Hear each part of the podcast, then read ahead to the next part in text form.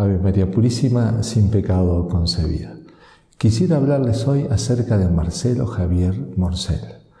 Él murió siendo seminarista del Instituto de Verbo Encarnado en el año 86, hace 36 años.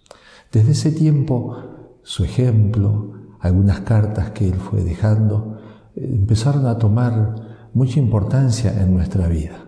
Para nosotros es un verdadero amigo en el cielo.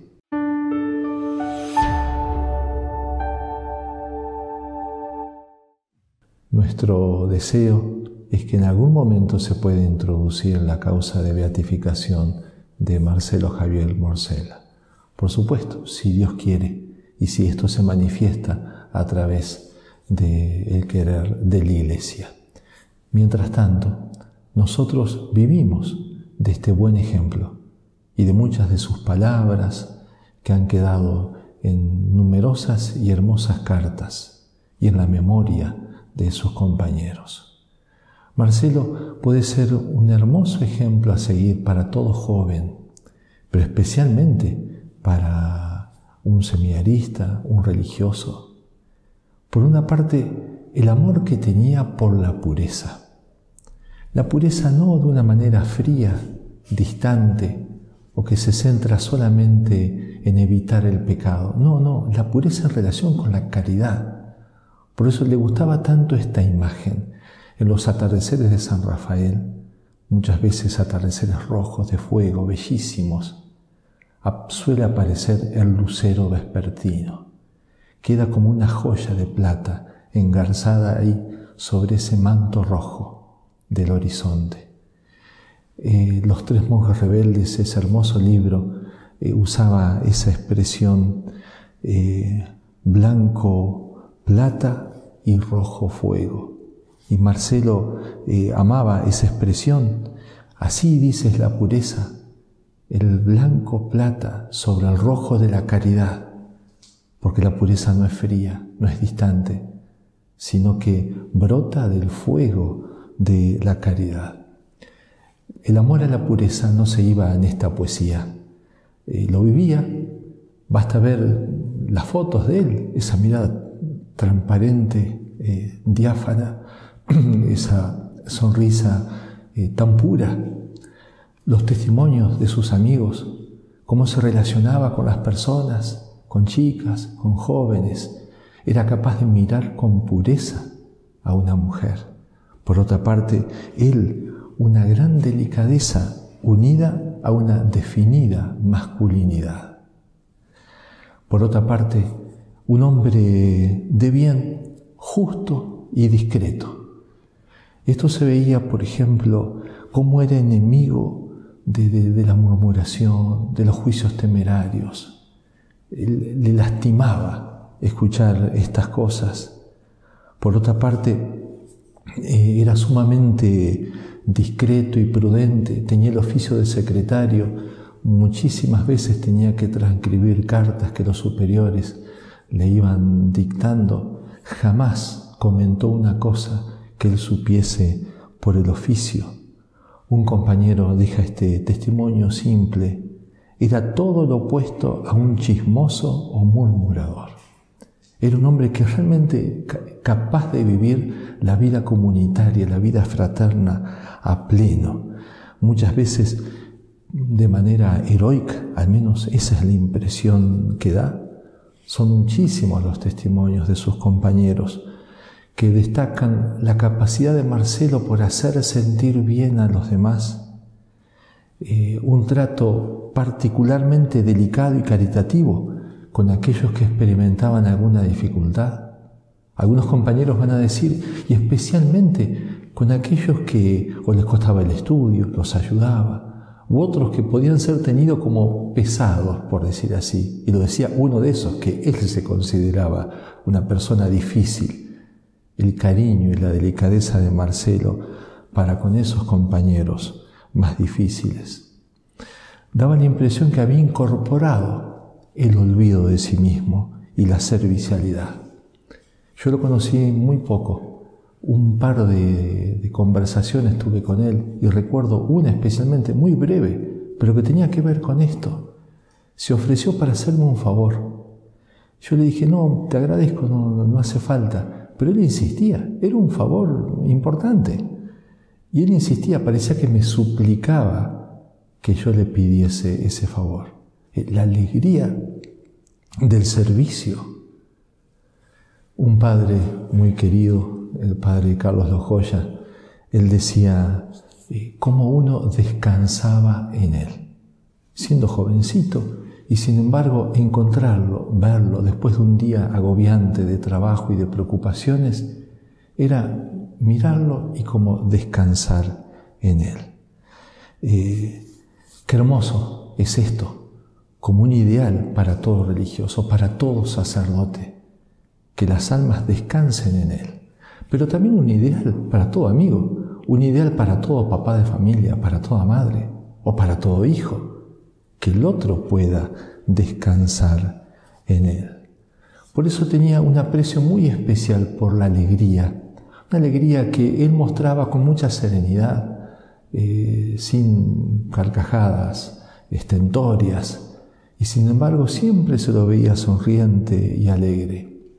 En una de las hermosas cartas que le escribe a su papá, le, le cuenta, contento, cómo había descubierto una frase del ahora beato, el mártir polaco eh, Jerzy Popieluszko. Eh, le pedía a Dios, el mártir, alegría interior, porque es arma de gran poder contra Satanás, triste por naturaleza. Entusiasmado estaba con esa frase. El diablo es triste por naturaleza y lo vencemos con esta alegría interior.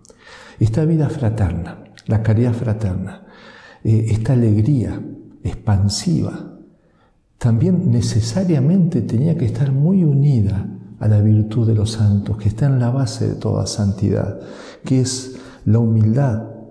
No se puede amar bien a Dios y al otro si no hay un desprecio de uno mismo, o mejor dicho, un justo aprecio de lo que somos. Y Marcelo lo tenía. Él sabía los dones y los talentos que podía tener, pero tenía esa conciencia tan clara de ser criatura y de ser pecador. Por eso también una gran capacidad para reírse de sí mismo, para aceptar bromas, chanzas, cargadas. Por otra parte, no se veían en él apetencias personales, deseos de honores, de reconocimientos. Nada más lejos que eso para Marcelo. Le lastimaba más bien ver esto le lastimaba, por ejemplo, el fariseísmo. De hecho, escribió una pequeña obrita de teatro en su tiempo de liceísta naval, porque le iría mucho el ver ese fariseísmo que por ahí encontraba en algunos ámbitos militares. Es decir, una disciplina vuelta a exterioridad, la apetencia de honores y de aprecios y de reconocimientos. Eso mismo se da y con un, peligro y con un drama mayor en la misma iglesia. Por eso Marcelo era todo lo contrario ese espíritu farisaico. Con su palabra y con su ejemplo lo trataba de fustigar y de combatir. Por otra parte, lo que se veía en él era ese deseo de unión con Dios, deseo de amar a Dios. Esto se concretaba, por ejemplo, en espíritu penitente. No le quitaba la alegría el tener este espíritu penitencial. Escribía en sus libretitas que se dieron a conocer después de su muerte, nuestra penitencia debe ser una configuración con Cristo doloroso. Ofrecer la penitencia en la Santa Misa cuando se ofrece la Santa Hostia y el Santo Cáliz, uniendo nuestra astillita a la cruz de Cristo. Era capaz de vivir así la Santa Misa, con esa devoción y con esa pasión. Es el sacrificio del Señor. Y ahí vamos nosotros con nuestra pequeña penitencia, nuestro ofrecimiento, uniendo nuestra astillita a la cruz de Cristo. No le quería negar nada a Dios. Se reconocía frágil, temeroso muchas veces y sin embargo, con la virtud de los grandes, capaz de sobreponerse había leído en un momento ese librito de Rollo Marín el gran desconocido. Lo había impactado mucho. Eh, él recordaba, en el cielo se nos mostrarán todas las infidelidades a la gracia y vamos a temblar. Justamente, no quería ser infiel a la gracia. Aquello que va a decir San Agustín, temo al Dios que pasa. No dejemos pasar esa gracia, esta hora. No sé si estará después. Por otra parte, el amor de Marcelo a Dios, que se mezclaba con esa confianza y ese abandono, se concretaba, por ejemplo, en no tener ningún reproche para con Dios, aceptarle siempre su voluntad. Sufrió mucho y por eso también uno lo ve muy cercano a tantos jóvenes que tienen problemas de familia. Siendo muy chico se separan sus padres. Él amaba entrañablemente a sus padres y a sus hermanos menores que él. Sufrió mucho. Años después va a decir, en ese momento me sentí morir. Sin embargo, no le reprocha a Dios. Él espera el momento de que se vuelvan a unir. Si no es en la tierra, será en el cielo. Pero es capaz de vivir con la certeza que nos da San Pablo, todo sucede para bien de los que aman a Dios. En una carta que le escribe a una tía muy querida, que estaba muy apenada por esa separación de los papás de Marcelo. Marcelo, siendo un jovencito, la alienta y con una discreción propia de, un director de almas, le dice, tía, trata de no vivir tan pendiente de las cosas de allá, porque te va a hacer mal. Te lo digo yo que soy el hijo y también sufro mucho su ausencia, pero no podemos dejar que eso nos tire abajo y no nos permita hacer otras cosas útiles para los demás y para nosotros mismos.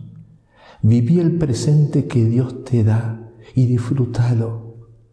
Y más adelante, todo está en manos de Dios y Él quiere lo mejor para nosotros.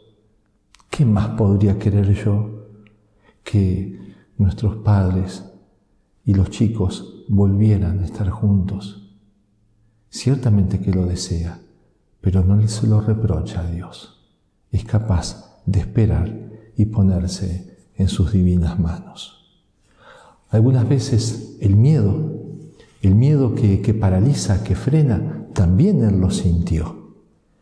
Un año antes de entrar a la vida religiosa, en el 1983, fruto de un ejercicio espiritual, eh, escribe este propósito firme perder el miedo a la opinión que tengan sobre mí los demás a causa de la verdad. No quería avergonzarse de la verdad de Cristo.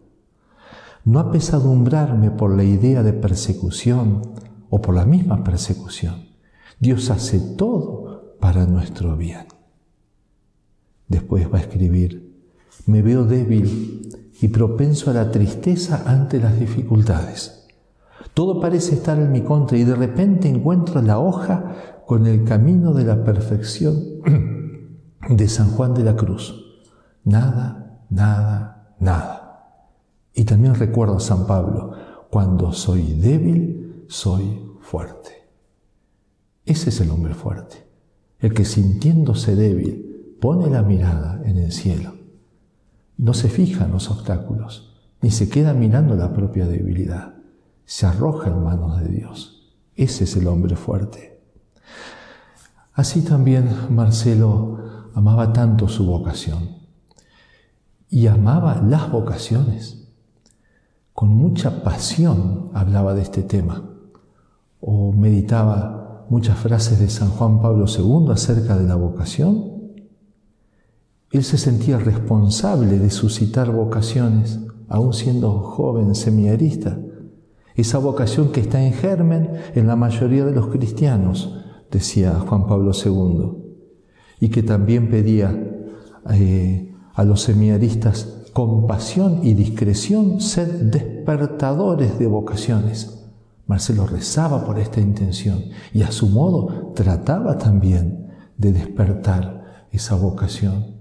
Pero de una manera especial su testimonio cuando estaba acá en la tierra pero el testimonio que nos quedó de sus cosas, la memoria de Marcelo nos habla de aquello que puso en una frase, en un cuento, pero que expresaba lo que él vivía en esos primeros tiempos en el seminario. La vida acá es un anticipo del cielo. Nunca estuve tan feliz. Ese es el modo de despertar las vocaciones, mostrando la alegría auténtica de la entrega a Dios. Ese amor de Marcelo a Dios, amor a las almas, amor por las vocaciones, también se expresa en esto que, como dice el padre Fuente, que escribió un hermoso librito con un perfil biográfico de Marcelo, podría ser como el resumen de su vida y que se podría escribir en su epitafio. Una frase que le escribe a su mamá. El bien sumo es Dios y no he de estar tranquilo hasta llevar a quienes más quiero a ese bien. Este era el deseo de Marcelo, ir a Dios y llevar a todas las personas a Dios, sintiéndose frágil, pero fuerte en Dios. Esa frase que tantas veces repetimos y que de una manera especial vivía Marcelo en cada comunión y en cada adoración. Quiero ser una hostia blanca, sin mancha, por tu gracia y para ti, frágil, solo fuerte en ti. Dios quiera que el ejemplo de Marcelo nos ayude a todos. Y Dios quiera que algún día se pueda introducir su causa. Pedimos también oraciones por esta intención. Firmes en la fe.